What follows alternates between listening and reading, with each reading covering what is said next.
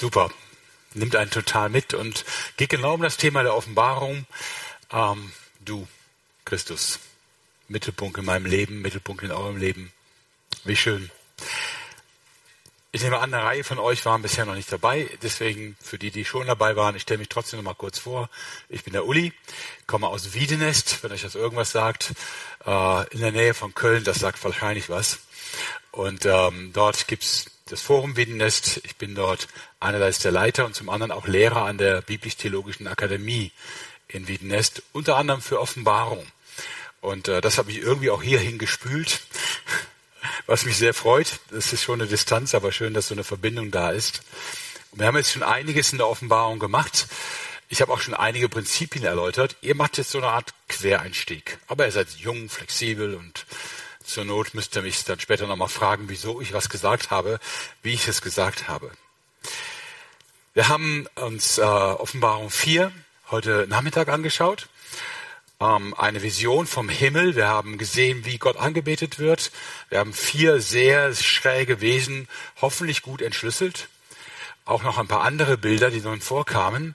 wir bleiben noch einen Augenblick in äh, dieser Vision vom Himmel, das Kapitel 4 und 5, der Auftakt der großen Visionsreihe, weil jetzt das Kapitel 5 ein wichtiger Übergang ist in das, was weiter kommt.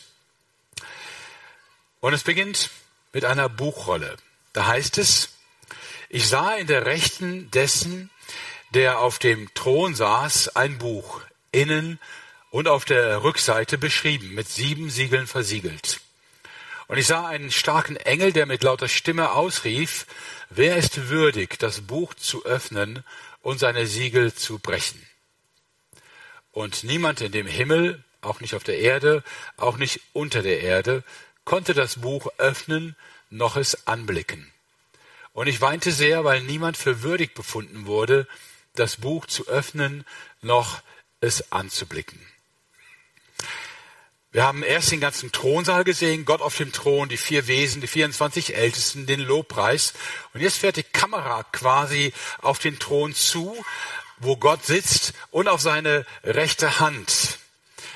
Und wir sehen in der rechten Hand eine Buchrolle. Eines der Prinzipien, über die ich gestern und heute schon gesprochen habe, bei der Auslegung von Bildern in der Offenbarung ist, das können ja die sagen, die dabei waren. Wo, welche, welche ist der Schlüssel für die Bilder? Danke, ich dachte schon, ihr würdet mich im Stich lassen. Das Alte Testament. Und ähm, tatsächlich ist hier eine Auffälligkeit, die es leicht macht, danach zu suchen. Die Buchrolle ist ähm, von innen und von außen beschrieben.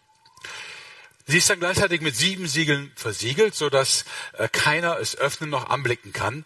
Und das klingt ein bisschen komisch, weil ähm, wenn man nicht will, dass es jemand sieht oder liest, dann schreibt man eigentlich nicht auf der Rückseite, weil dann ein Teil sichtbar wird. Also ihr müsst euch das vorstellen, ihr schreibt den leidenschaftlichsten Liebesbrief eures Lebens, alle Emotionen ist drin und dann geht das Papier aus und du denkst, na den Rest kann ich auf dem Umschlag schreiben.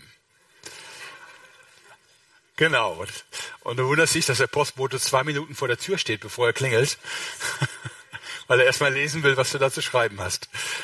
Ähm, das war nicht so ganz typisch, dass ein Buch von beiden, dass also eine Rolle, eine Pergamentrolle eigentlich, von zwei Seiten beschrieben wird. Und ähm, ist hier eine Andeutung, dass der Inhalt so viel ist, also dass so viel zu schreiben ist, dass es nicht auf der Vorderseite passte. Für uns ist das sehr hilfreich, weil es im Alten Testament eigentlich nur eine Stelle gibt, an der so ein Buch erwähnt wird. Und es ist leicht, die Parallele im Alten Testament dazu zu finden. Und die ist in Hesekiel. Hesekiel 2, Vers 9 bis 10, hier in der rechten Spalte. Ich sah und siehe, da war eine Hand gegen mich ausgestreckt, die hielt eine Schriftrolle, die breitete sie aus vor mir und sie war außen und innen beschrieben. Und darin stand geschrieben, Klage, Ach und Weh. Was ist das für ein Buch? Klage, Ach und Weh ist ein bisschen alt formuliert. Man würde vielleicht besser sagen Klagegeschrei, Wehgeschrei und verzweifelte Gebete von Menschen, die unterdrückt werden, die beraubt werden, die missbraucht werden und die zu Gott beten und sagen, Gott, mach dem endlich ein Ende. Also Gebete, wo Menschen verzweifelt warten, dass Gott Gerechtigkeit schafft und dass er einschreitet und dass er das Böse begrenzt, zurückdrängt und ein Reich beginnt, eine Herrschaft, in der Frieden und Gerechtigkeit für alle möglich ist. Das ist also bei Hesekiel diese Buchrolle. Und da es die einzige Parallele ist, können wir annehmen, dass das auch der Sinn in der Offenbarung ist. Also ein Buch, in dem die Gebete aufgeschrieben sind von Menschen, die unter der Ungerechtigkeit, von, unter Machtmissbrauch, unter Unterdrückung, unter Mord, unter Folter und so weiter leiden. Und die zu Gott schreien und sagen, Gott, komm und mach ein Ende. Jetzt verstehen wir auch, warum Johannes weint, Vers 4 hier unten, warum er weint, dass niemand die Rolle öffnen kann. Nun, Siegel kann man eigentlich ganz einfach öffnen, man muss sie nur brechen, dann ist sie offen. Aber Siegel haben die Bedeutung, dass nur jemand, der autorisiert ist, sie öffnen darf. Ja? Meistens werden sie mit einem Kennzeichen versehen. Es gab früher die Siegelringe. Das Siegel war aus Wachs und wenn es aufgebracht wurde, presste man da ein Zeichen rein, da wusste man, wer es gemacht hat. Und es wurde dann jemand autorisiert, der es öffnen durfte. Ihr habt übrigens als Beispiel alle, da wo ihr wohnt, in der Wohnung oder im Haus, ein Siegel, mindestens eins, wahrscheinlich zwei. Wo nämlich?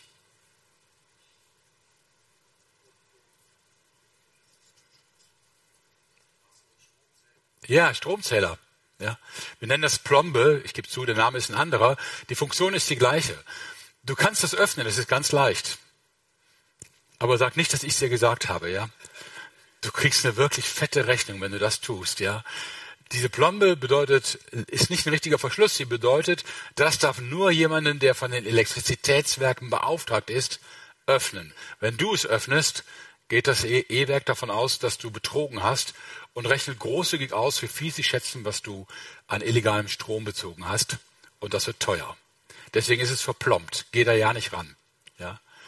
Und das gilt bei den Siegeln genauso. Es darf nur jemand öffnen, der dazu autorisiert ist. Und hier sogar siebenfach. Sieben ist im, in der ganzen Bibel und in der Offenbarung eben auch immer die Zahl der Vollständigkeit.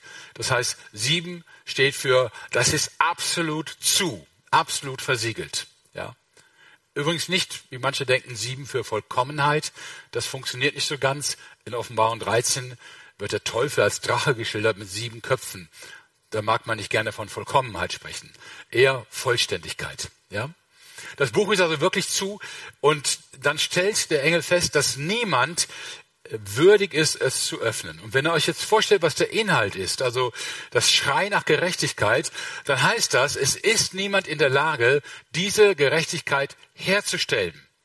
Also ein System zu schaffen, eine Herrschaft auszuüben, äh, ein Land zu schaffen oder zu gründen, in dem tatsächlich Menschen in Freiheit leben, nicht unterdrückt, nicht missbraucht und so weiter werden, sondern in dem echter Friede für alle herrscht. Und hier wird festgehalten, das funktioniert nicht. Jetzt müsst ihr überlegen, das ist eine Aussage, die vor fast 2000 Jahren getroffen wurde. Und wir haben mittlerweile 2000 Jahre Experimente hinter uns mit allen möglichen Dingen, wo Herrscher, Politiker und so weiter versucht haben, ob es nicht doch gelingt, ein Reich der Gerechtigkeit zu schaffen. Mit Monarchie, Republik, Kommunismus, Sozialismus und was immer, ja ähm, Theorien ohne Ende, Herrscher, die angetreten sind, um die, um die Könige eines glücklichen Volkes zu sein, alles richtig zu machen. Wir im Westen sind heute sehr überzeugt, dass wir mit Demokratie die ganze Welt belücken können und dass das alle Probleme löst. Und äh, ich habe das Gefühl, wir realisieren langsam, dass wir nicht so ganz weit damit gekommen sind. Ja. Wir haben das nicht wirklich gelöst. Immer noch schreien Menschen nach Gerechtigkeit. Und wenn wir sehen, was die möglichen Folgen unseres Lebensstils, unseres Luxus sind, und sehen, was das für Menschen bedeutet, zum Beispiel in Afrika oder auf Inseln und so weiter, dann habe ich das Gefühl, vielleicht machen wir es nur noch schlimmer. Irgendwie gelingt es nicht. Das finde ich spannend, weil das vor 2000 Jahren ja noch gar nicht im Blick war. Wir können heute zurückblicken und sagen, hat sich das nach 2000 Jahren immer noch so herausgestellt? Dass niemand Gerechtigkeit schafft. Und ich würde sagen, definitiv. Ganz klar. Wir sind nicht viel weiter gekommen. Johannes weint, nämlich mit der Frage, er weint, weil er sich fragt, ja, wie geht das Ganze aus? Wenn das keiner schafft, wie soll denn das Ganze, wie soll denn das Ende aussehen? Und dann spricht ein begleitender Ältester zu ihm und sagt ihm, weine nicht. Siehe, es hat überwunden der Löwe aus dem Stamm Juda, die Wurzel Davids, um das Buch und seine sieben Siegel zu öffnen. Bis hierhin erstmal. Das ist wieder aus dem Alten Testament, diesmal auch ganz einfach zu finden und gar nicht umstritten. Ähm, es geht hier um Segenssprüche vom Jakob für seine zwölf Söhne in 1. Mose Kapitel 49. Jakob segnet eines so nach dem anderen. Und äh, der Segen für Juda, der heißt in 1. Mose 49, Vers 8, Juda, du, dich werden deine Brüder preisen. Deine Hand wird auf dem Nacken deiner Feinde sein. Vor dir werden sich niederbeugen die Söhne deines Vaters. Juda ist ein junger Löwe. Vom Raub, mein Sohn, bist du hochgekommen. Er kauert, er lagert sich wie ein Löwe und wie eine Löwin. Wer will ihn aufreizen? Das Thema hatten wir heute schon mal, wie sinnvoll es ist, einen Löwen an den Schwanz zu ziehen. Nicht sinnvoll. Und dann kommt eine Verheißung, die wahrscheinlich Jakob selber gar nicht verstanden hat. Nicht weicht das Zepter von Juda noch der Herrscherstab zwischen seinen Füßen weg, bis dass der Shiloh kommt, dem gehört der Gehorsam der Völker. Also Jakob guckt ganz, ganz weit nach vorne. Er hat ja erstmal nur zwölf Söhne, die Frauen dazu, Kinder und so weiter, aber noch kein Volk. Ja, er weiß auch nicht, wie das ausgehen wird, ob es ein Volk geben wird. Er weiß ähm, noch nichts von der Zukunft dieser zwölf Söhne. Er weiß nicht, dass es mal Könige geben wird und dass sie tatsächlich zum Stamm Juda gehören. Aber prophetisch spricht er von einem König, der ganz am Ende kommt und dem alle Völker gehorchen werden. Er nennt ihn hier Shiloh. Leider kann man das nicht übersetzen. Also wir wissen nicht, was das bedeutet. Ich gehe davon aus, Jakob auch nicht. Aber er sagt, am Ende wird jemand kommen, der alles beherrschen wird. Und der wird vom Juda her kommen. Das ist also hier der Löwe. Und jetzt hört also Johannes, ein Löwe, also das Löwebild für einen mächtigen Herrscher, ja, ein endgültiger Herrscher wird kommen und dann will er diesen Löwen sehen. Und dann guckt er hin, um den Löwen zu sehen, und dann heißt es, ich sah inmitten des Thrones und der vier lebendigen Wesen und inmitten der Ältesten ein Lamm stehen, wie geschlachtet, das sieben Hörner und sieben Augen hatte. Also wenn man fragen würde, was ist eigentlich das Gegenteil vom souveränen, mächtigen, majestätischen Löwen, dann ist das Lamm ein idealer Kandidat. Also so wehrhaft wie der Löwe ist, so wie viel Power wie der hat, keine Feinde, die sich an ihn rantrauen, so wehrlos und ohnmächtig ist das Lamm. Weiß nicht, wer sich damit auskennt, ich habe es noch nicht gemacht, aber ich habe mir sagen lassen, man kann ein Lamm einfach wegtragen aus dem Schlachten, es wehrt sich nicht. Und es gibt eigentlich kaum ein Tier, das sie nicht wehrt. Ich musste immer für meine Kinder Kaninchen aus dem Stall auf die Wiese tragen. Und das war schon ein kleiner Kampf. Also Kaninchen muss man die Ohren runterhalten, sonst werden die sehr aggressiv und ziehen einem so drei Streifen über den Arm. Ähm, ein Lamm, habe ich gehört, wehrt sich gar nicht. Und wie ist das Verhältnis zwischen Löwe und Lamm? Naja, das Lamm ist sowas wie das zweite Frühstück. Ja. Also man kann sich kaum einen größeren Gegensatz vorstellen. Bei Löwe werden alle sagen, ja genau, es muss jemand sein mit einer fantastischen Macht und Stärke, Souveränität, Majestät, der die Probleme dieser Welt löst. Beim Lamm denkt man, das kann ja wohl nicht wahr sein. Ja? Und doch ist das genau das Bild. Wenn ich frage, wann hat Jesus gesagt, jetzt ist Gottes Auftrag komplett erledigt. Es ist alles getan, was Gott wollte. Es ist vollendet. Es ist vollbracht. Wo war das? Am Kreuz. Wo jeder, der es gesehen hat, gedacht hat, also was immer du meinst vollbracht zu haben, aber in der Lage, in der du bist, sieht es genau nach dem Gegenteil aus. Ja. Sieht es aus, als hättest du alles verloren, wäre alles gescheitert, wäre alles zum Ende gekommen, sinnlos.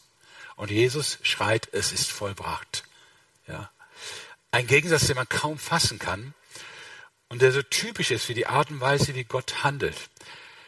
Dass das, was wir Menschen für Siege halten, verlieren ist. Und dass das, was wir für das größte Verlieren und das schlimmste Ereignis halten, der größte Sieg ist. Warum ist das für uns wichtig? Nun, so wie wir das in Jesus sehen, der als geschlachtetes Lamm der Herrscher der Welt ist, so ist ja auch unsere Existenz. Ja.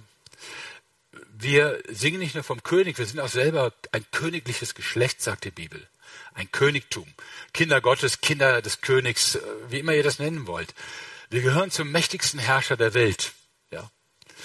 Manchmal hätte ich Lust, das auszuprobieren, um beim Aldi an der Kasse zu sagen, ich zahle heute nicht, das gehört mir sowieso. Ja, genauso würde die Kassiererin auch reagieren und sagen, nehmen Sie mal was, das hilft, ja. Wenn ich sehe aber vor allen Dingen, wie viele unserer Brüder und Schwestern im Glauben in dieser Welt verfolgt werden, unter Druck stehen, misshandelt, ja, wie viel Hass und Wut auf Christen da ist. Ich hatte es gestern erwähnt, Obendorf spricht von 400 Millionen Christen, die in irgendeiner Art von Verfolgungssituationen leben. Und dann frage ich mich natürlich, wo ist da das Königliche? Würde man so mit Königen umgehen? Wie kann das sein? Wenn ich auch sehe, wie wir in diesem Land, wo wir ja nicht verfolgt werden, trotzdem ringen und kämpfen und keiner nimmt uns ernst und eher driftet das Ganze weg vom Evangelium. Wenn wir missionieren, will es keiner hören. Wenn wir vom Evangelium sprechen, interessiert es keinen. Leute belächeln uns, machen sich lustig über uns, unterstellen uns alle möglichen Dinge, die vielleicht teilweise stimmen, schlimm genug, teilweise aber auch erfunden, erlogen sind dann fühlt sich das auch nicht königlich an. Oder wenn ich unsere eigenen Gemeinden sehe. Wir haben vor, die Welt auf den Kopf zu stellen, alle Menschen mit dem Evangelium zu erreichen, davon zu singen und zu sprechen, wie Christus Menschen rettet, einzuladen dazu. Keiner kommt, ja. Und was machen wir? Wir streiten dann miteinander. Wir verlieren uns in irgendwelchen Kleinigkeiten und Debatten, die nicht nötig sind. Ja. Wir sind wegen irgendwas beleidigt und sauer. Wir wechseln die Gemeinde, wechseln sie nochmal das wirkt alles nicht königlich. Nicht löwisch, also wie ein Löwe, sondern eher ziemlich schwach. Bis zu uns selbst hinuntergebrochen. Ja. Immer wieder die Hoffnung, boah, ich werde ein toller Christ werden, ich werde die Nachfolge einüben, es wird mir gelingen, ich werde mit Jesus unterwegs sein, Wunder erleben und so weiter. Und dann scheitern wir an kleinen Versuchungen, werden mit kleinen schlechten Gewohnheiten nicht fertig. Ja kriegen das manchmal mit dem Beten und Bibellesen nicht auf die Reihe und denken, wer bin ich denn eigentlich? Gott sagt, ich bin ein Tempel des Heiligen Geistes. Ich habe die Kraft des Heiligen Geistes in mir. Die Kraft der Auferstehung, die Jesus aus dem Grab geholt hat, ist auch meine Kraft. Aber wo ist diese Kraft? Und versteht ihr, diese ganzen Gegensätze, die ich gerade aufzähle, sind die Gegensätze zwischen Löwe und Lamm. Das ist der Gegensatz, in dem wir leben. Ja. Es ist eben nicht so, dass wir mit der Taufe oder mit der Bekehrung, zack, ein Superwesen sind, ja, Christian Superman, ein Superwoman natürlich. Sondern wir sind beides. Wir sind Königskinder und wir machen manchmal eine ganz schön schlechte Figur. Nicht so schlecht wie Jesus am Kreuz, aber schlecht genug. Und wir leiden darunter. Aber es ist ein Teil der Realität, in der wir leben. Die Realität, die auch Jesus in viel tieferer Weise durchlebt hat. Ja. Und insofern, ich habe es heute Nachmittag schon mal gesagt, ist es die Herausforderung, das Lamm zu sehen, die Schwachheit, die Ohnmacht und den Löwen zu glauben. Glaube verbindet die beiden Ebenen miteinander. Glaube lässt uns fest überzeugt sein, dass der Löwe ein Lamm ist und dass das Lamm ein Löwe ist. Und dass tatsächlich derjenige, der als Verbrecher eine der schlimmsten Folterstrafen der Antike starb am Kreuz, dass derjenige der Retter dieser Welt sein wird. Genau das glauben wir. Und wir glauben auch, dass wir Königskinder sind. Auch wenn das heute nicht gut gelaufen ist. Ja. Und auch wenn ich immer noch mit irgendwelchen Problemen kämpfe und dachte, ich wäre viel schneller fertig. Oder was immer uns beschäftigt. Glaube hält die beiden Seiten zusammen. Ich sah inmitten des Thrones unter vier lebendigen Wesen und inmitten der Ältesten ein Lamm stehen, wie geschlachtet, das sieben Hörner und sieben Augen hatte. Die sind die sieben Geister Gottes, ausgesandt über die ganze Erde. Und es kam und nahm das Buch aus der Rechten dessen, der auf dem Thron saß. Das Lamm nimmt das Buch und dann explodiert Offenbarung 5 in Anbetung. Ja, jetzt wird Gott und das Lamm angebetet, beide. Und äh, jetzt sind es nicht nur die 24 Ältesten und die vier Wesen, es sind 10.000 mal Tausende Engel. Ähm, das heißt sogar in Vers 11, ihr zaubert 10.000 mal 10.000 und 1.000 mal 1.000. Und es wird gesungen mit einem Lobpreis, der entschuldigt, eurem wunderbaren Gesang wahrscheinlich auch in den Schatten stellen wird. Ja. Und dann öffnet das Lamm die Siegel. Und das schauen wir uns jetzt an und wollen versuchen, das zu verstehen. Und Günther, du hattest recht. Wir tauchen jetzt in den unangenehmsten Part der Offenbarung ein. Und ich bin gespannt, ob wir wieder auftauchen. ja. In die sogenannten Plagen rein. Mit den Siegeln beginnen die Plagen.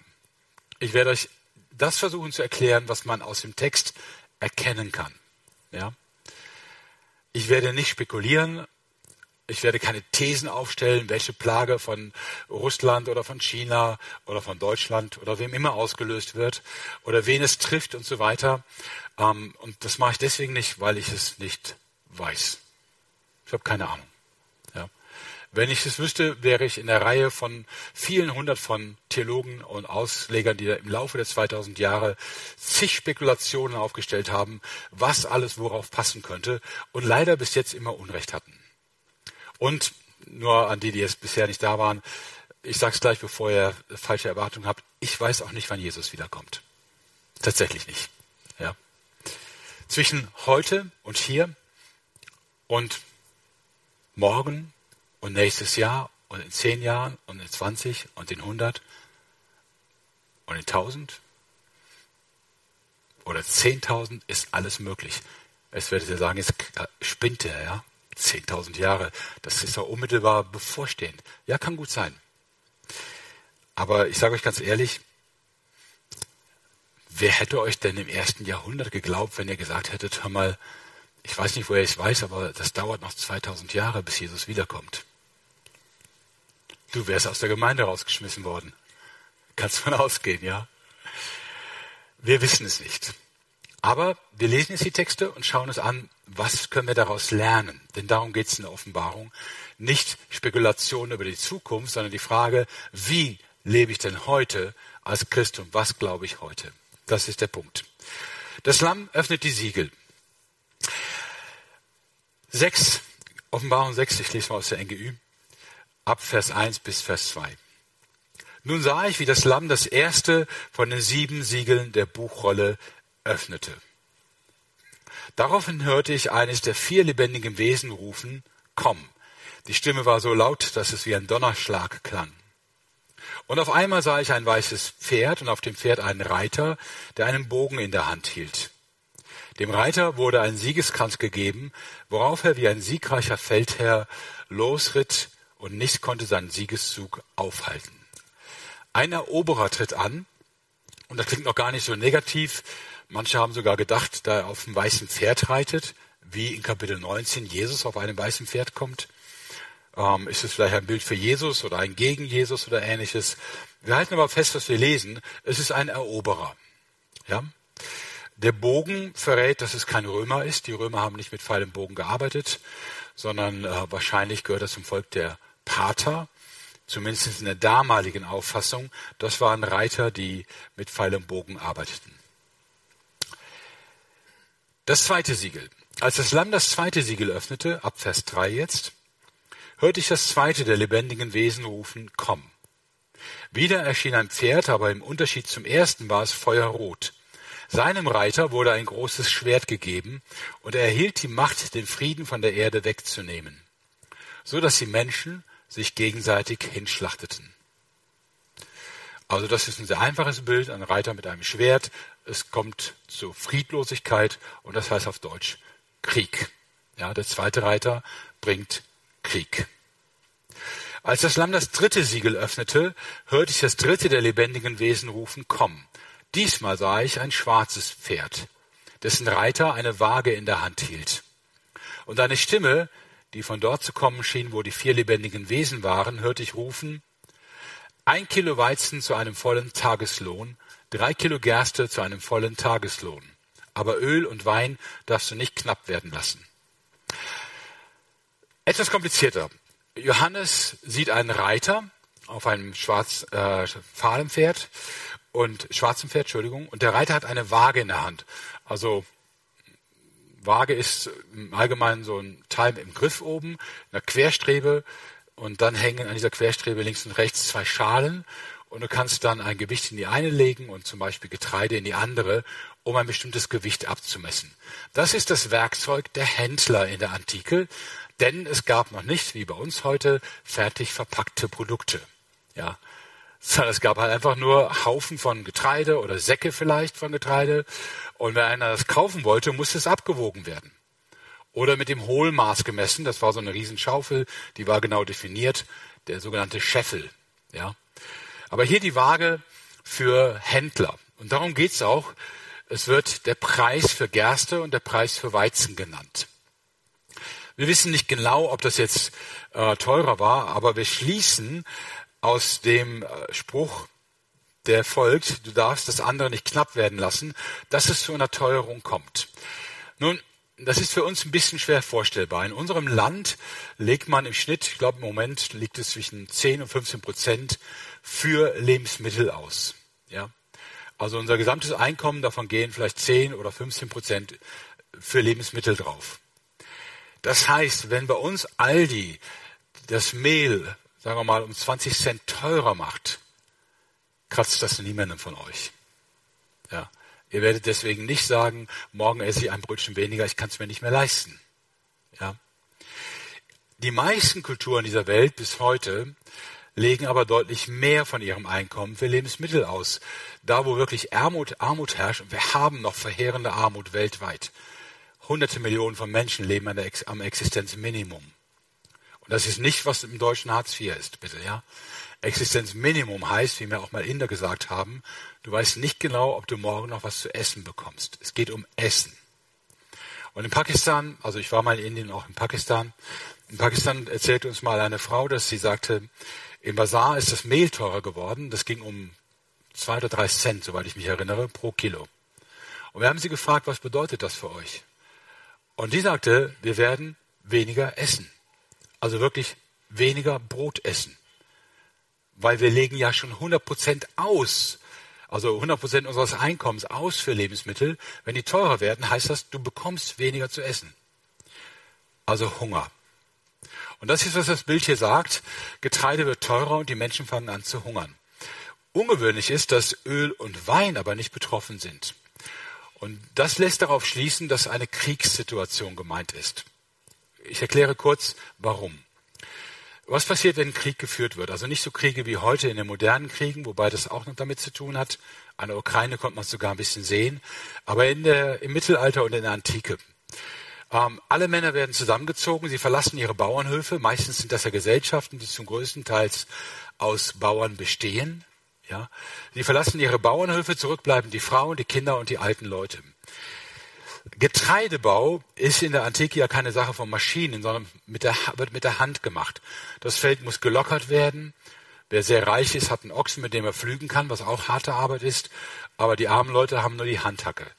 Das ist eine sehr harte Arbeit. Und äh, diese Arbeit können meistens nur Männer leisten. Von der Kraft her. Ja. Und das heißt, wenn die Männer weg sind, und das Feld nicht mehr bestellt werden kann, ist Getreide das erste, was ausfällt. Und deswegen wird es teuer. Öl im alten Vorderen Orient wird, durch, wird von Oliven hergestellt. Also Olivenbäume liefern quasi das Öl. Und diese Oliven, die wachsen auch, wenn sich keiner drum kümmert. Die wachsen von selbst. Das heißt, Öl ist weiterhin da. Bei Wein, der muss schon gepflegt werden, aber auch der bringt erstmal seinen Ertrag auch wenn man eine Zeit lang ihn vernachlässigt. Also Öl und Wein bleiben verfügbar. Aber alles, was Manpower braucht, wo also viel, viel, viel Arbeit notwendig ist, ist nicht mehr möglich, weil einfach der landwirtschaftliche Betrieb die Männer nicht mehr da hat. Und deswegen ist es wahrscheinlich eine logische Folge. Aus dem Krieg folgt Hungersnot. Ja. Als das Lamm das vierte Siegel öffnete, ab Vers 7 jetzt, hörte ich das vierte der lebendigen Wesen rufen, komm. Und wieder sah ich ein Pferd, diesmal war es, war es fahlgelb. Der Reiter, der darauf saß, hieß der Tod. Und sein Gefolge war das Totenreich. Ihnen wurde die Macht gegeben, ein Viertel der Menschheit durch Krieg, Hungersnot, Seuchen und wilde Tiere umkommen zu lassen. Der vierte Reiter ist also der Tod für ein Viertel der Erde. Und äh, das, was jetzt wiederholt wird, was der Tod bringt, ist das, was wir vorher schon hatten. Krieg, Hungersnot, Seuche ist jetzt neu, aber ist auch eine typische Folge des Krieges. Und wilde Tiere übrigens auch. Die stellen sich automatisch da ein, wo Dörfer oder Landstriche von Menschen verlassen werden. Also könnt ihr hier mal ausprobieren, aber ist ein bisschen schwierig. Also wenn ihr geschwind mal drei Jahre verlasst alle komplett und keiner wohnt mehr hier, kommt mal wieder, ihr werdet staunen, wie es aussieht. Ja? Wahrscheinlich wie ein Dschungel und auch nicht mehr ganz ungefährlich. Also Folgen des Krieges. Tod für ein Viertel der Erde. Jetzt erstmal ein paar Gedanken zu diesen ersten vier Siegeln. Krieg war auch vor dem Offenbarung bekannt. Die Antike kennt Kriege, wie jede Zeitepoche Kriege kennt, wie wir sie auch kennen. Auch der Tod für ein Viertel der Menschen der Erde, zumindest der damals bekannten Erde, ist nicht so völlig ungewöhnlich. Wir selber kennen das zumindest für unseren Kontinent aus der Zeit des Dreißigjährigen Krieges im 17. Jahrhundert. In der Zeit starben ungefähr ein Drittel der Menschen in Europa. Und zwar genau so. Durch den Krieg selber, durch nachfolgende Krankheiten und durch Hunger. Ja. Und ähm, von daher wundert man sich, also nach dieser großartigen Szene im Himmel, jetzt werden die Siegel geöffnet und es passiert eigentlich das, was wir kennen. Es ist gar nicht so ungewöhnlich. Ja, Leute, die jetzt Freunde von Zahlen und Statistiken sind, würden sagen, ja, aber es ist die ganze Erde und äh, kann man das rechnerisch so machen? Naja, Ihr müsst immer an die Menschen denken, die sowas wirklich lesen und hören. Und die leben in einer bestimmten Situation. Und wenn um dich herum, sagen wir mal wie im Dreißigjährigen Krieg, ein Kontinent im Krieg liegt, dann fängst du nicht an, Statistiken zu wälzen und zu fragen, ist das jetzt Offenbarung 6 oder ist das vielleicht was anderes? Für dich ist es Katastrophe. Was ist denn der Grund, dass das hier überhaupt aufgezählt wird? Nun, es geht darum, dass das in irgendeiner Verbindung zum Lamm steht sehr unangenehmer Gedanke. Ja, also wenn mich jemand fragt, warum gibt es Krieg, würde ich nicht gerne sagen, wegen Jesus. Aber trotzdem wird es hier in Verbindung mit dem Lamm gebracht. Und ich werde etwas später erläutern, wo die Verbindung ist. Ja? Und es scheint, dass hier die, gerade diese ersten vier Siegel erstmal die Menschen da ansprechen, wo sie jetzt tatsächlich sind. In der Not, im Krieg, im Hunger oder wo immer, mit der Frage, warum passiert das? Ja. Was ist der Sinn davon? Hat das einen Sinn? Und diese Frage betrifft auch uns. Und zwar insofern, wir sagen, Jesus Christus ist gestorben, auferstanden und aufgefahren in den Himmel. Er sitzt zur Rechten Gottes. Er ist der König, ja. Zu Recht aber können Leute fragen, aber was bedeutet das? Wo macht das denn einen Unterschied in dieser Welt? Was heißt denn das, dass Jesus König ist? Und das fragen uns Leute ja auch, wenn wir vom Evangelium reden. Weiß nicht, ihr habt das bestimmt äh, größtenteils schon mitbekommen. Leute fragen zurück, ja, wenn das stimmt, wieso lässt Gott dann das Leiden in der Welt zu? Es ist ja genau die Frage, die sie stellen. Und deswegen ist es wichtig, das zu verstehen. Ähm, warum ist das hier drin? Was bedeutet das? Wie interpretiert Gott das Leiden in dieser Welt jetzt? Wie gesagt, ich komme etwas später auf diese Frage zurück. Wir schauen uns jetzt noch zwei weitere Siegel an. Und zwar ab Vers 9 bis Vers 11 in Kapitel 6. Nun öffnete das Lamm das fünfte Siegel. Da sah ich am Fuß des Altars die Seelen derer, die umgebracht worden waren, weil sie an Gottes Wort festgehalten und sich zur Botschaft von Jesus bekannt hatten. Mit lauter Stimme riefen sie, du heiliger und gerechter Herrscher, wie lange dauert es noch, bis du über die Bewohner der Erde Gericht hältst? und sie dafür zur Rechenschaft ziehst, dass unser Blut an ihren Händen klebt. Daraufhin erhielt jeder von ihnen ein weißes Gewand, und es wurde ihnen gesagt, sie sollten noch eine kurze Zeit Geduld haben. Ihre Zahl sei noch nicht vollständig.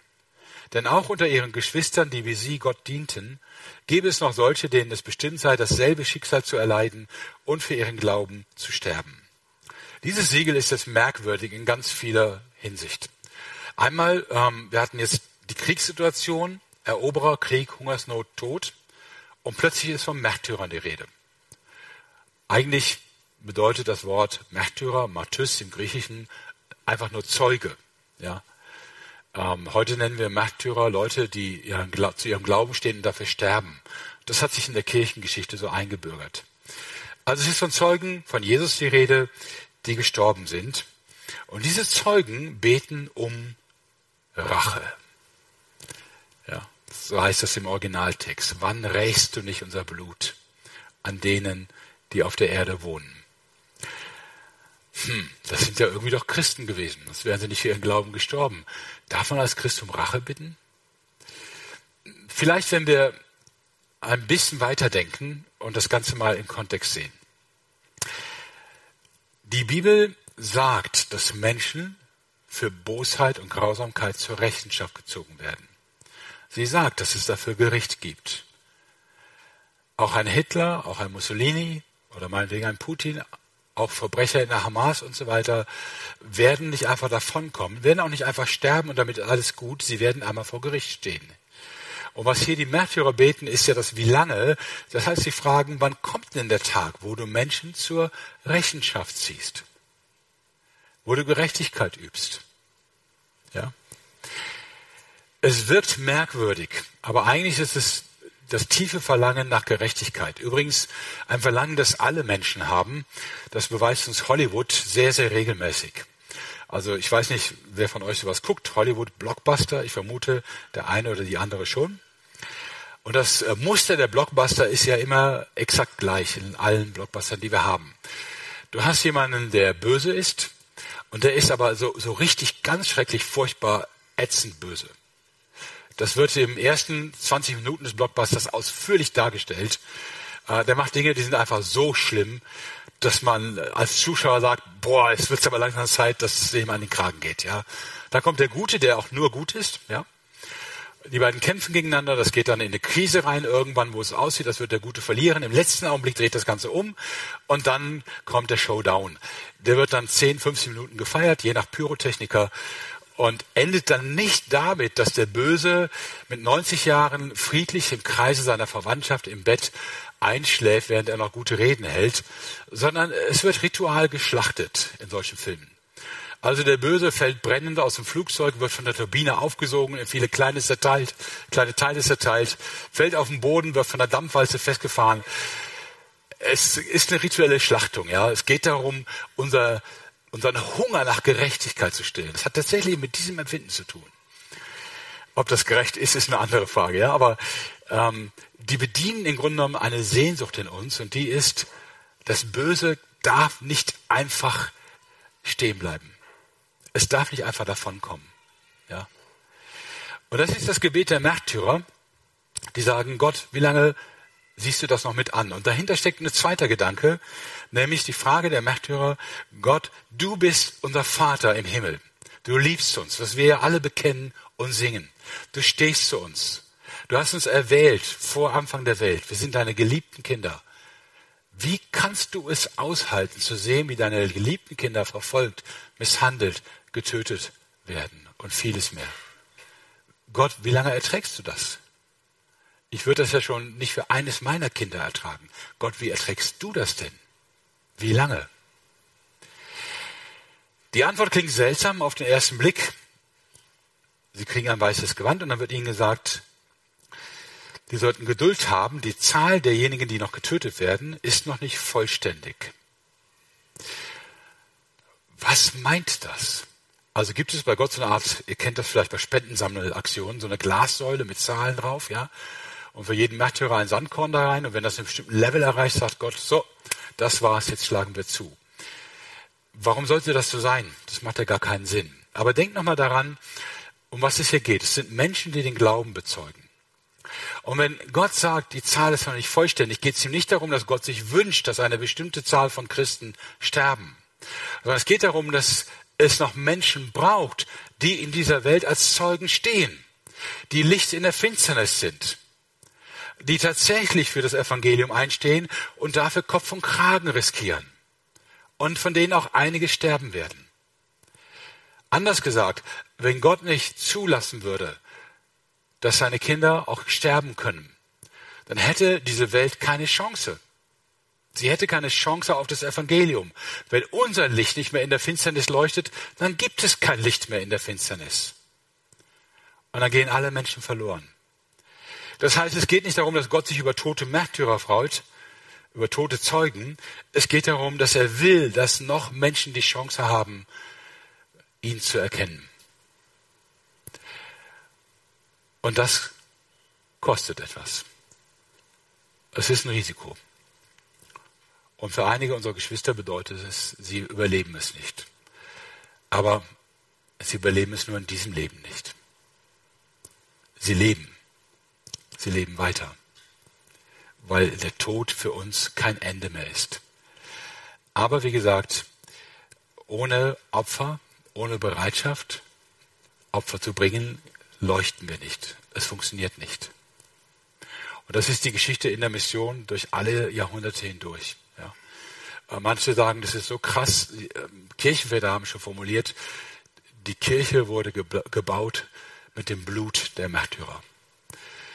Du denkst, eine Situation wie in Deutschland, Freiheit, Technik, Wohlstand, wir haben alle Mittel zur Verfügung, da müsste doch Mission ein, ein Erfolgsunternehmen sein, dass wir ruckzuck das ganze Land mit Informationen überschüttet und überall Megachurches aufgebaut haben. Aber wenn du schaust, wo bekehren sich Menschen wirklich in Massen, dann bist du in China, ja.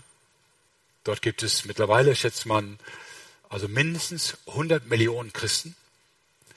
Mittlerweile schätzt man, dass es an die 200 Millionen sein könnte. Du bist im Iran, eine Million Christen in Untergrundkirchen, ja, unter größter Gefahr, einige ihrer Pastoren im Gefängnis. Ja. Und du bist in vielen anderen Ländern, in denen verfolgt wird und in denen es gefährlich ist und die Kirche wächst und wächst und wächst. Während hier, wo wir alle Mittel zur Verfügung haben, wo es nichts kostet, also außer vielleicht, dass jemand uns mitleidig anguckt, aber das kann man ja aushalten, wo es nichts kostet, hier wächst sie nicht. Ich kann euch dieses Geheimnis kaum erklären, warum das so ist. Aber das ist, was die Antwort hier bedeutet. Ja? Die Antwort, Gott wartet noch. Noch kommen Menschen zum Glauben. Und deswegen müssen sie noch Geduld haben. Wenn Gott sofort strafen würde, was alles schief läuft, wäre hier das Licht aus. Und noch lässt es leuchten. Dann kommt das sechste Siegel, und das ist vielleicht das schwerste, kriegen wir aber auch gelöst. Da heißt es, nun sah ich, ab Vers 12, wie das Lamm das sechste Siegel öffnete. Ein heftiges Beben erschütterte die Erde. Die Sonne wurde schwarz wie ein Trauergewand, der Mond verfärbte sich vollständig und wurde rot wie Blut. Und die Sterne fielen auf die Erde wie Feigen, die der Herbststurm vom Baum schüttelt. Der Himmel verschwand, als wäre er eine Pergamentrolle, die man zusammenrollt, und kein Berg und keine Insel blieben an ihrem Platz. Hier wird der Weltuntergang beschrieben. Ihr wisst, was das bedeutet, wenn im Pazifik ein Erdbeben ist, ein Tsunami über Südostasien rollt. Das ist schon extremst gefährlich. Aber wenn sich jeder Berg und jede Insel bewegt, das ist das Ende. Der Himmel wird aufgerollt, abgewickelt im wahrsten Sinne des Wortes. Ja, die Sterne verschwinden, die Sonne wird schwarz. Die Welt geht unter. Kann man sagen, gut, in der Offenbarung war das zu erwarten, aber nicht in Kapitel 6. Was ist denn jetzt mit Kapitel 7 bis 22? Es kommt irgendwie zu früh, oder? Äh, was bedeutet das, dass es hier an der Stelle steht? Nun, als erstes halten wir fest, und das ist jetzt eine wichtige Auslegungserkenntnis, also Erkenntnis unserer Auslegung. Offensichtlich ist nicht alles, was in der Offenbarung steht, streng chronologisch, also an einer Zeitschiene entlang. sondern es gibt anscheinend Einschübe. Nicht nur anscheinend, da sind sich auch alle Exegeten einig, ganz klar gibt es die. Ja? Also zum Beispiel einen thematischen Einschub. Die Offenbarung ist kein Busfahrplan, wo man quasi gucken kann, der Bus steht jetzt gerade bei 6.11 und morgen wird er bei 6.12 sein. Ja? Und so quasi erkennen könnte, was heute passiert, was morgen passiert, was nächste Woche passiert und am besten noch die Lottozahlen zwischendrin. Die ist kein Horoskop. Ja? Es ist nicht Nostradamus oder irgendetwas, was die, die Zukunft voraussagt. Die Offenbarung schildert, wie Gott die Dinge auf der Erde sieht und worauf er sie hinführt. Aber sie tut es noch nicht mal in einer strengen Chronologie. Klar, sie hat Anfang und Ende und das Ende kommt auch, gar keine Frage. Aber dazwischen gibt es lauter Einschübe, thematische Ergänzungen und so wie hier den Weltuntergang schon in Kapitel 6. Warum? Das wird vielleicht deutlicher an dem zweiten Teil, den ich noch nicht vorgelesen habe. Also die Erde wird erschüttert, ein großes Beben, alle Berge, alle Inseln bewegen sich, die Sonne wird schwarz, der Mond wird wie Blut, die Sterne fallen auf die Erde und der Himmel verschwindet. Und dann heißt es in 6 Vers 15, die Könige der Erde, die hohen Beamten und die Generäle, die Reichen und die Mächtigen, aber auch alle anderen Menschen, Sklaven genauso wie Freie, flüchteten ins Gebirge und versteckten sich dort in Höhlen und Felsspalten. Ja, Katastrophe und die Menschen versuchen sich in Sicherheit zu bringen, denkt man. Aber es ist es nicht. Es heißt dann weiter, Sie flehten die Berge und Felsen an, fallt doch auf uns und verbergt uns vor den Blicken dessen, der auf dem Thron sitzt und vor dem Zorn des Lammes. Denn jetzt ist er da, der furchtbare Tag, an dem er Zorn über uns hereinbricht. Wer kann da noch bestehen? Also die Menschen wollen nicht in Sicherheit sein, sie wollen tot sein. Es ist ein kollektiver Suizidwunsch. Sie wünschen sich, dass 100.000 Tonnen Berg über ihnen liegt, wenn das die Möglichkeit wäre, nicht dem Lamm zu begegnen. Warum? Weil sie mit einem Schlag alle Menschen, das wird ja extra aufgezählt, alle, mit einem Schlag alle Menschen erkennen, das Schlimmste, was dir im Leben passieren kann, ist nicht der Tod, sondern ist der Feind von Jesus zu sein. Ja? Das Schlimmste, was dir passieren kann, ist Gottes Gegner zu sein und dafür gerade zu stehen. Und sie empfinden plötzlich den Tod als die perfekte Lösung. Das ist, was man als das jüngste Gericht bezeichnet. Das Ende. So endet die Welt, ja, in dieser Erkenntnis. Warum aber steht das jetzt hier schon in Kapitel 6? Also warum hier schon die völlige Vernichtung des Universums? Wenn ihr euch die Liste nochmal anguckt, könnt ihr vielleicht darauf kommen. Es ist die Antwort auf das Gebet der Märtyrer. Nämlich, es dauert noch, aber der Tag kommt, wo alle die, die euch gefoltert, missbraucht und getötet haben. Mit einem Schlag erkennen, dass das die größte, mit Abstand, großem Abstand, die größte Dummheit ihres Lebens war. Die schlimmste Entscheidung ihres Lebens. Mit einem Schlag wird ihnen klar, was sie da getan haben. Das ist die Antwort auf das Gebet der Märtyrer. Ja. Und deswegen der Einschub hier, die sechste Plage, das sechste Siegel, ist also gar keine Plage, sondern ist ein Vorausblick auf das Endgericht und zeigt, ja, Gott wird eines Tages die Menschen zur Rechenschaft ziehen. Er wird es tun.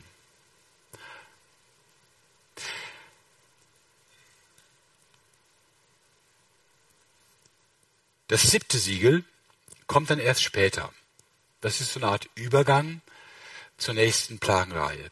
Erstmal halten wir aber fest, die ersten vier Plagen sind das, was sich Menschen gegenseitig antun. Das sind horizontale Plagen.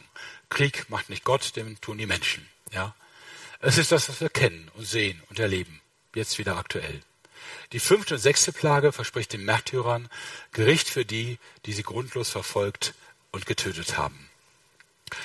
Jetzt schauen wir uns zum Vergleich die nächste Reihe ein. Das siebte Siegel führt in Kapitel 8 dann zu einer Reihe von Posaunen. Da werden also sieben Posaunen äh, geblasen als Folge des siebten Siegels. Die erste Posaune, ich mache es jetzt ein bisschen kürzer, ähm, lässt Hagel und Feuer mit Blut vermischt auf die Erde fallen und ein Drittel der Erdoberfläche, ein Drittel der Bäume und alles Gras, ein Drittel des Grases verbrennt. Ja? Hagel, Feuer, Blut, ein Drittel der Pflanzen verbrennen. Die zweite Posaune lässt einen riesigen brennenden Berg ins Meer fallen, ein Drittel des Meeres wird zu Blut und ein Drittel der Lebewesen im Meer sterben. Auch ein Drittel der Schiffe gehen unter. Die dritte Plage, die dritte Posaune, äh, lässt einen großen Stern brennend vom Himmel herabfallen und ein Drittel der Süßwasser werden verdorben. Und die vierte Posaune führt dazu, dass ein Drittel der Gestirne, Mond, Sonne und auch die Sterne dunkel werden, dass es Nacht wird. Dann kommt die fünfte und sechste Posaune und die sind jetzt wieder ganz anders. Ähnlich wie vorher. Die ersten vier waren sehr ähnlich mit dem Krieg und fünfte und sechste waren ganz anders. Auch hier unterscheiden sich die fünfte und sechste. Das müsst ihr euch mal in Ruhe durchlesen. Das ist zu viel für heute Abend. Und ich sage ganz offen, was es wirklich bedeutet, bin ich mir nicht ganz sicher. Also da ist zum Beispiel die Rede von dem Abgrund, der aufgeschlossen wird. Und da kommen Heuschrecken hervor, die aber wie Skorpione sind und die die Menschen quälen die nicht zum Lamm gehören.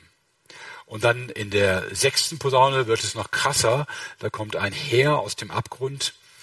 Und da heißt es, die Reiter trugen feuerrote, violette, schwefelgelbe Brustpanzer.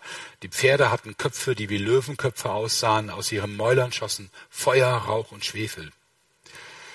Die tödliche Wirkung ging nicht nur von den Mäulern der Pferde aus, sondern auch von ihren Schwänzen.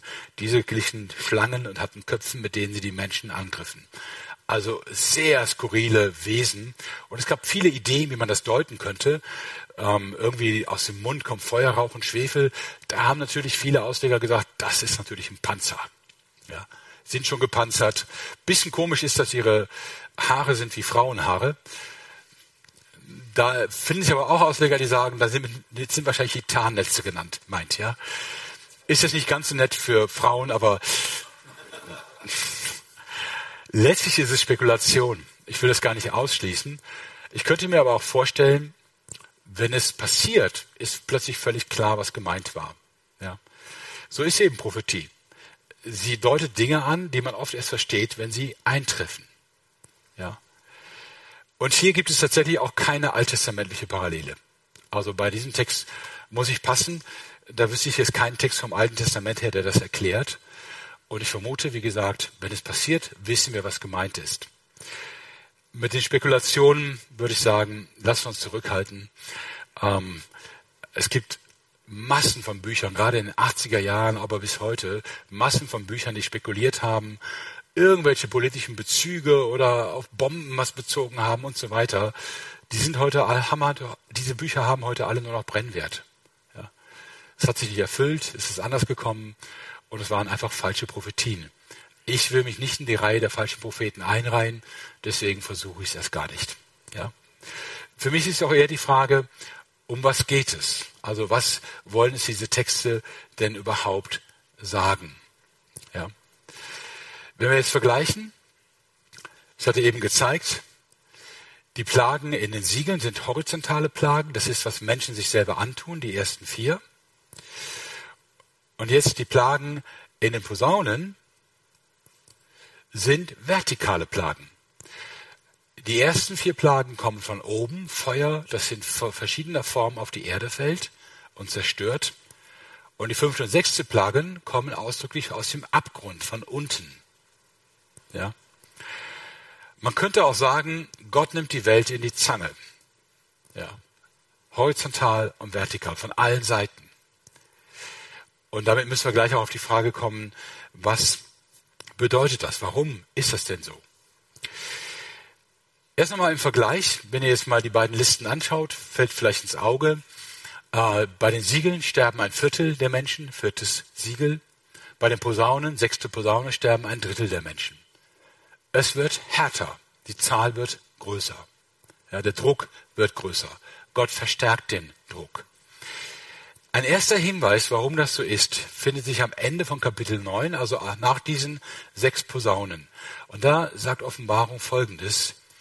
Die übrigen der Menschen, die durch diese Plagen nicht getötet wurden, taten auch nicht Buße von den Werken ihrer Hände, nicht mehr anzubeten, die Dämonen und die goldenen, die silbernen, die bronzenen, steinernen und hölzernen Götzenbilder, die weder sehen noch hören noch wandeln können. Und sie taten nicht Buße von ihren Mordtaten, noch von ihren Zaubereien, noch von ihrer Unzucht, noch von ihren Diebstählen. Das ist jetzt eine Art Fazit nach den Siegeln und nach den Posaunen. Und das Fazit ist, die Menschen tun nicht Buße. Drehen wir das jetzt mal um und fragen, was war denn die Erwartung der Plagen? Dann ist klar, die Erwartung war, dass die Menschen umkehren in der Katastrophe. Und wir sind in Wiedenest, da wo ich arbeite, auch im Missionshaus und haben von daher vieles auch von der Missionsgeschichte mitbekommen. Tatsächlich ist es so, dass Katastrophen immer wieder dazu geführt haben, dass Menschen und sogar ganze Gruppen umkehren und Gott suchen. Sogar in unserem eigenen Land. Wenn ihr mal die Geschichte der Gemeinden verfolgt, stellt ihr fest, nach der Katastrophe des Zweiten Weltkrieges, als viele unserer Städte völlig zerstört waren, in einer Weise, die man, können wir uns gar nicht mehr vorstellen heute, war eine Riesenoffenheit fürs Evangelium. Viele Gemeinden haben da viele, viele neue Leute mitgewonnen, die kamen und sich zu Jesus bekehrt haben. Evangelisationen waren voll. Menschen haben wirklich nach Gott gefragt angesichts der Katastrophe. Und das wissen wir aus vielen anderen Gebieten auch dieser Welt. Gerade Gebiete, die, die sehr feindlich gegenüber dem Evangelium sind.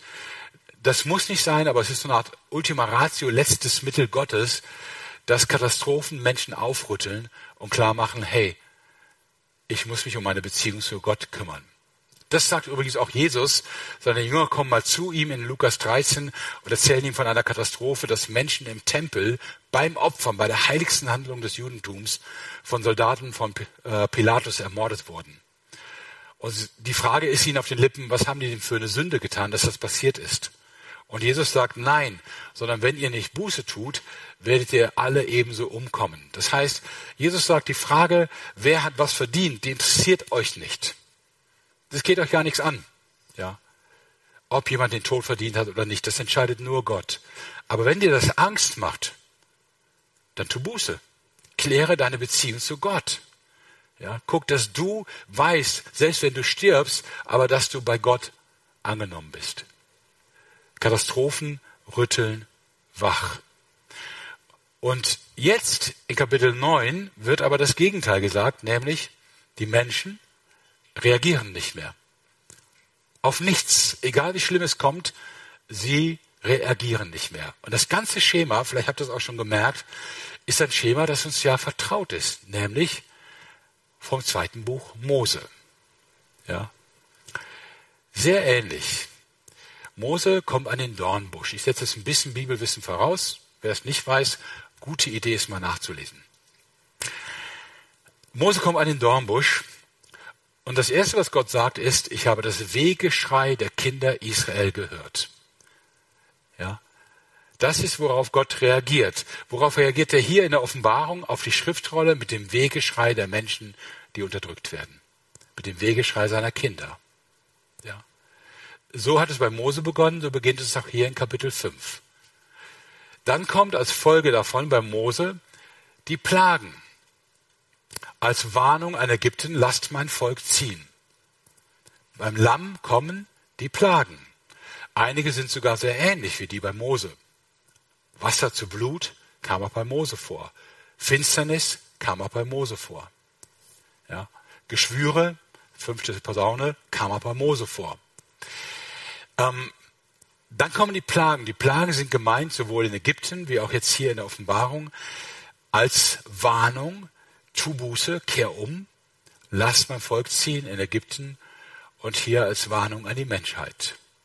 Das Ziel davon ist nicht, Menschen zu plagen. Es geht hier nicht darum, dass Gott Sadist ist und Freude am Plagen hätte. Das Ziel ist Befreiung. Für das Volk Israel, dass es ins verheißene Land kommt, in der Offenbarung, dass Ungerechtigkeit zum Ende kommt und ein Friedensreich entsteht. Seht ihr, das Schema ist genau das gleiche. Es läuft nach dem gleichen Muster und wird sogar gleich benannt. Es ist von Plagen die Rede. Und jetzt in Kapitel 9 heißt es, die Menschen reagieren nicht mehr auf die Plagen und auch das ist uns vertraut. Pharao. Ja. Ab und zu reagiert er, dann nimmt er es wieder zurück. Am Ende reagiert er sogar in, der zehnten Plage und lässt Israel ziehen, aber halbherzig, wie wir wissen. In der Offenbarung kommt dieses Fazit, die Menschen reagieren nicht mehr. Und dann reagiert Gott. Und Kapitel 10 in der Offenbarung heißt es, Johannes sieht einen Engel, der auf dem Meer und auf der Erde steht, also einen riesigen Boten, der seine rechte Hand zum Himmel hebt und schwört bei Gott, von der von Ewigkeit zu Ewigkeit lebt, der den Himmel erschuf, die Erde und das Meer. Und was schwört er? Er schwört, es wird keine Frist mehr sein. Oder auch, die Zeit ist abgelaufen. Jetzt ist Schluss. In den Tagen der Stimme des siebenten Engels, wenn er posaunen wird, wird auch das Geheimnis Gottes vollendet sein, wie er es seinen eigenen Knechten, den Propheten, als gute Botschaft verkündet hat. Vielleicht habt ihr es in dem Schema, was ich euch schon ein paar Mal gezeigt hatte, gemerkt. Da steht ein Balken quer drin. Das ist Kapitel 10. Es wird keine Frist mehr sein. Und das ist tatsächlich in der Offenbarung wie ein Stimmungswechsel. Gut, die Stimmung war bei den Plagen vorher auch nicht glänzend, ja. Aber jetzt, wo Menschen sich nicht mehr auf Mission einlassen, wo sie sich nicht mehr rufen lassen, wo sie sich, sich nicht mehr bekehren, jetzt sagt Gott, dann ist die Zeit abgelaufen für diese Zeit, für dieses Zeitalter. Dann wird es Zeit, Schluss zu machen. Und insofern ist Kapitel 10 ein Unterbruch. Und danach ähm, kann man sehen, kommen hier zwei große Exkurse, Drache und zwei Tiere, Hure Babylon, die Grunde genommen nur erklären, warum die Menschen nicht mehr Buße tun. Und dann die sieben Schalen, die zeigen, die Erde wird abgewickelt. Jetzt geht's aufs Ende zu. Das heißt, ab Kapitel 10 ist das Ende im Blick, das dann auch mit 19 und 20 kommt. Diese Idee, dass das Ende dieser Zeit und der Beginn einer neuen Zeit, wenn Jesus kommt, letztlich daran hängt, ob Menschen sich, dass Menschen sich bekehren oder in anderen Worten an der Mission hängt. Diese Idee gibt es auch bei Jesus und auch bei Petrus. Petrus beantwortet im zweiten Petrusbrief die Frage, warum dauert das so lange, bis Jesus wiederkommt?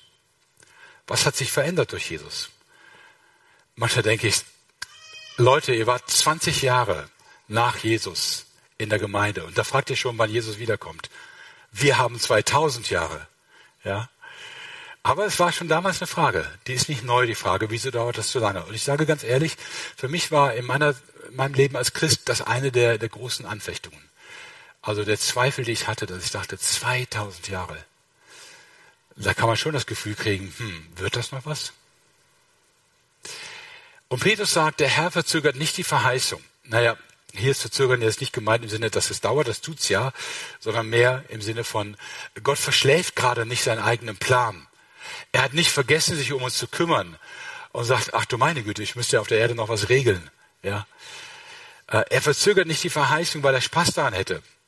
Er verzögert nicht die Verheißung, wie es einige für eine Verzögerung halten, sondern jetzt kommt die Begründung. Er ist langmütig euch gegenüber, da er nicht will, dass irgendwelche verloren gehen, sondern dass alle zur Buße kommen. Also die Antwort auf die Frage, warum gibt es das Jahr 2023? Warum dauert es so lange? Die Antwort auf diese Frage sitzt hier vor mir und steht vor euch. Ihr seid der Grund. Ihr wart auch von am Beginn der Welt, vor Gründung der Welt, auserwählt, Gottes Kinder zu werden. Und darauf hat Gott gewartet. Er wollte sein Reich Gottes nicht ohne euch. Und deswegen gibt es auch das Jahr 2023. Ja? Wenn aber irgendwann das erledigt ist, weil Menschen nicht mehr reagieren, gibt es für Gott keinen Grund mehr zu warten. Matthäus 24 sagt Jesus, nachdem er lange seinen Jüngern erklärt hat, es kommen Kriege, die sind nicht das Ende, erschreckt nicht. Es kommt Verfolgung, es kommen Hungersnöte, es kommen Erdbeben. Das alles ist der Anfang der Wehen, aber nicht das Ende der Wehen. Sagt er im Vers 14, dieses Evangelium des Reiches wird gepredigt werden auf dem ganzen Erdkreis, allen Nationen zu einem Zeugnis. Und dann wird das Ende kommen. Das Ende kommt mit der Erfüllung des Auftrags. Das klingt für alle Menschen schräg. Ich hoffe nicht für uns Christen, aber für die Menschen außerhalb, die würden sagen, nee, das Ende kommt mit einer Klimakatastrophe oder mit einem dritten Weltkrieg oder mit einem Meteoriten, der hier einschlägt, das Ganze beendet. Ja. Oder nach den Berechnungen von Einstein, nach, ich weiß nicht genau, 1,3 Milliarden Jahren, wenn das äh, Ausdehnung des Universums an ein Ende kommt. Keine Ahnung was, ja. Oder unsere Sonne verglüht.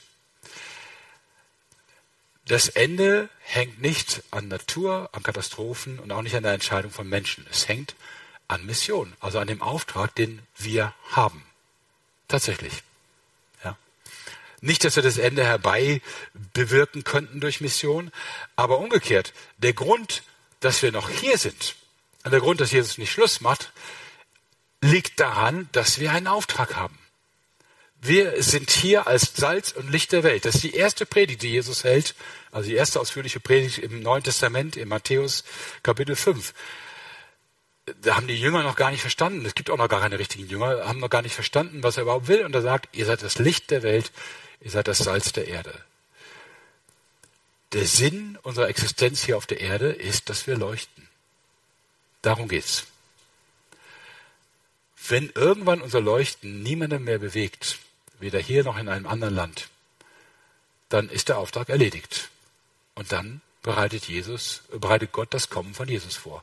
Dann wird es schnell gehen dann wird abgewickelt und Jesus kommt und beginnt etwas völlig Neues. Bis dahin aber ist der Sinn unserer Existenz und auch der Sinn der Gemeinde der Auftrag, den wir haben. Wir sind noch hier für einen Auftrag. Bitte nochmal, ich habe es echt, echt genossen. Ich finde euch super als Chor. Aber ihr stellt euch mal vor, ihr seid im Himmel und singt mit 10.000 mal 10.000 und 1.000 mal 1.000 Engeln zusammen. Allein der Bass und der Tenor, ja, und ihr werdet sagen, boah, fantastisch, warum habe ich das nicht viel eher? Die Frage ist gut und die Antwort ist, weil du hier noch einen Auftrag hast. Du bist nicht hier, um irgendwie dein Christsein durchzustehen und bis zum Ende durchzuziehen. Das ist gut, aber da hilft dir Jesus eh. Du bist hier, weil du leuchtest.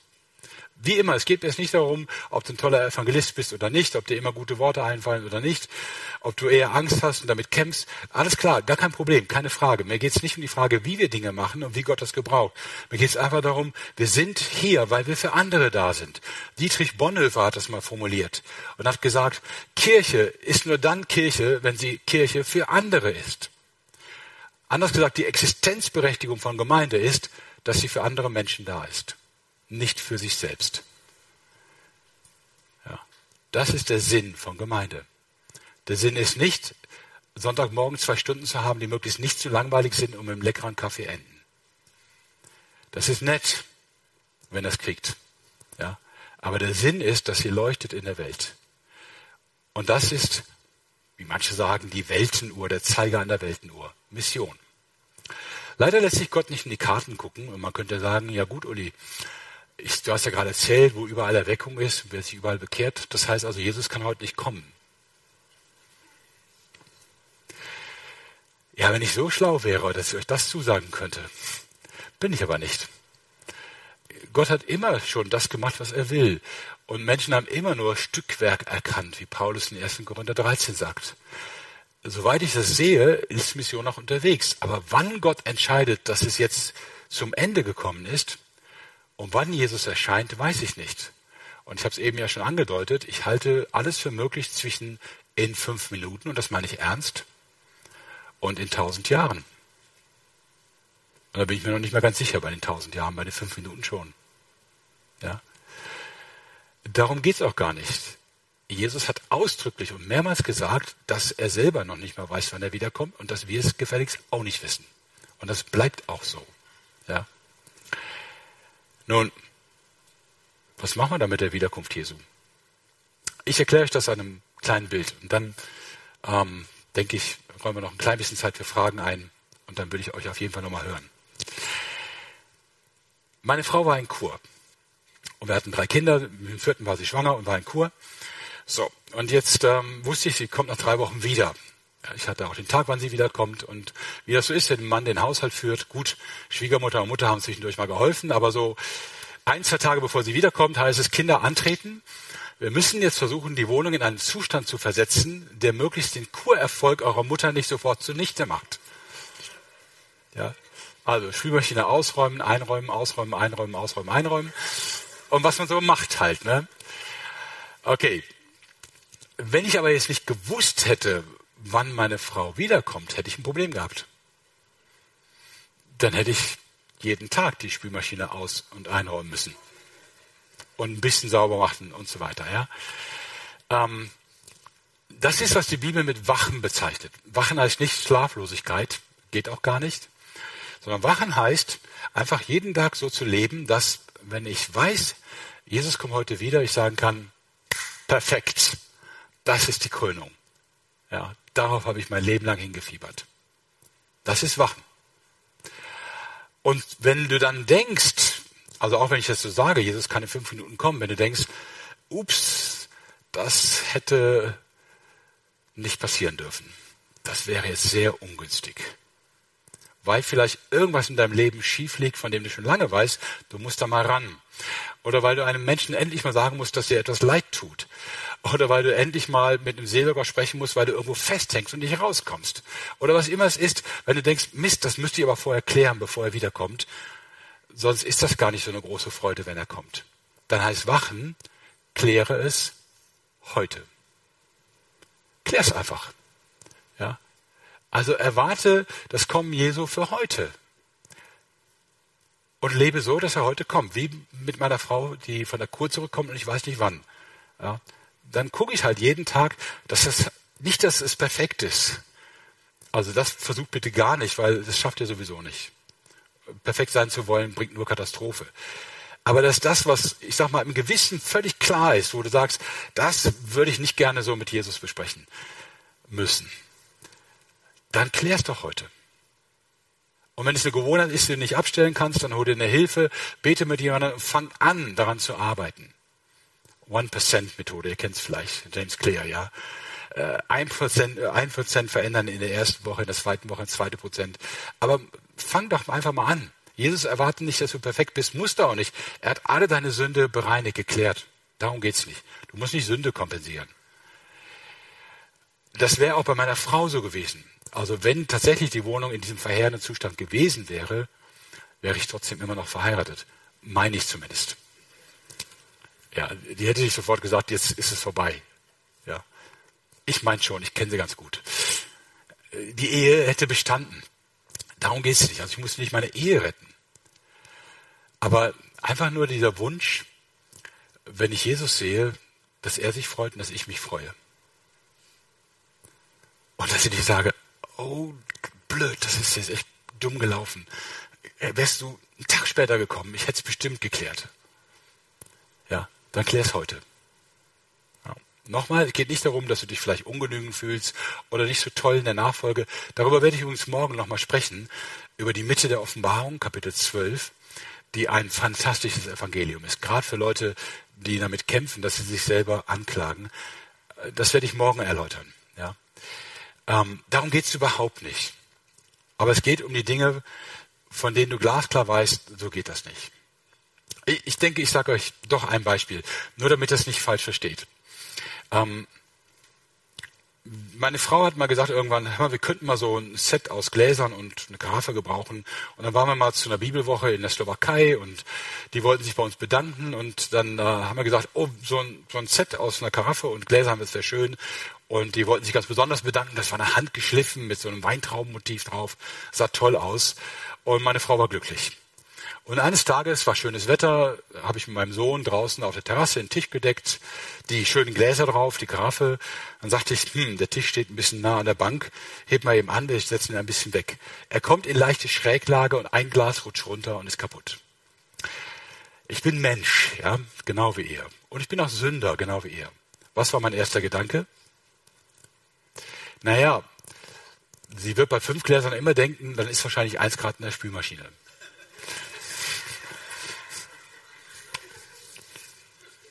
Ihr seht auch Bibellehrer sündigen, ja.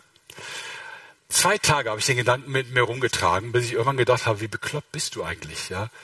Du denkst jede Stunde daran, wird sie es merken, wird sie es nicht merken, ja? Und dann habe ich es ihr gesagt. Und oh Wunder, sie liebt mich immer noch. Ja?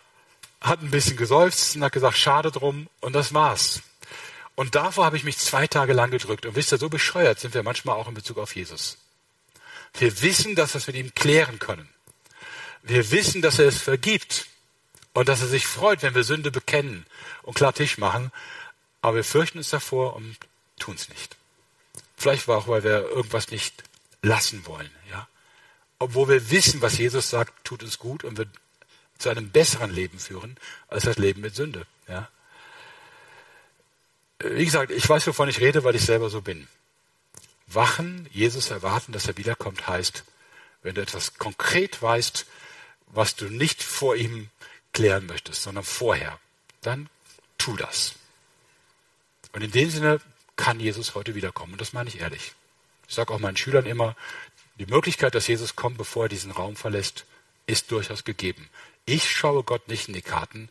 Ich rufe auch nicht für euch bei der Wycliffe-Mission an und frage, wie viele Sprachen müsst ihr noch übersetzen? Wie lange dauert es noch? Wie viele Mitarbeiter habt ihr? Na gut, dann kann Jesus nicht vor 2084 wiederkommen. Ja. Das Spiel spielt Gott nicht mit. Es geht hier nicht darum, dass Gott uns sagt, ihr könnt genau sehen, wann es passiert.